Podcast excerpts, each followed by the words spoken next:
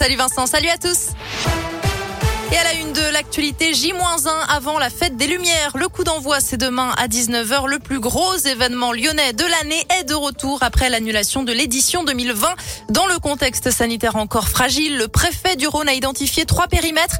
La presqu'île et une partie du Vieux-Lyon, le parc de la Tête d'Or et le parc Blandan. Dans ces zones, il sera interdit de boire, de manger pour respecter le port du masque. La restauration ambulante et la vente de vin chaud ne seront pas autorisés dans les rues. Il y aura un espace dédié à la restauration, place Lyotet dans le 6 soumis au pass sanitaire. On vous détaille tout ça sur radioscoop.com.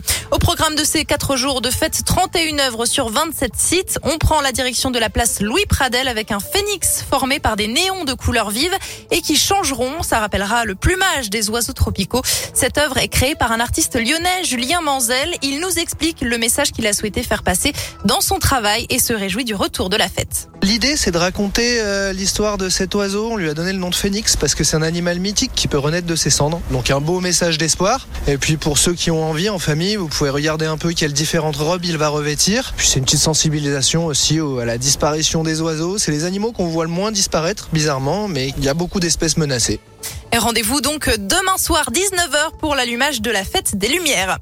Du sport et du foot avec le PSG qui affronte Bruges à partir de 18h45, dernier match de la phase de groupe de la Ligue des Champions. Les Parisiens déjà assurés de jouer les huitièmes. Lille jouera demain à Wolfsburg pour tenter de se qualifier à son tour. Et puis en Ligue Europa, jeudi, l'Olympique lyonnais affrontera les Glasgow Rangers. À noter ce petit revirement de situation puisque les supporters écossais qui avaient été initialement interdits de déplacement à Lyon pourront finalement s'y rendre. L'interdiction totale avait été seulement évoquée selon le club écossais. Environ 2000 supporters des Rangers sont attendus. Et puis il y a du basket à suivre ce soir. C'est en ce moment, l'Asvel affronte Monaco. Merci beaucoup Léa.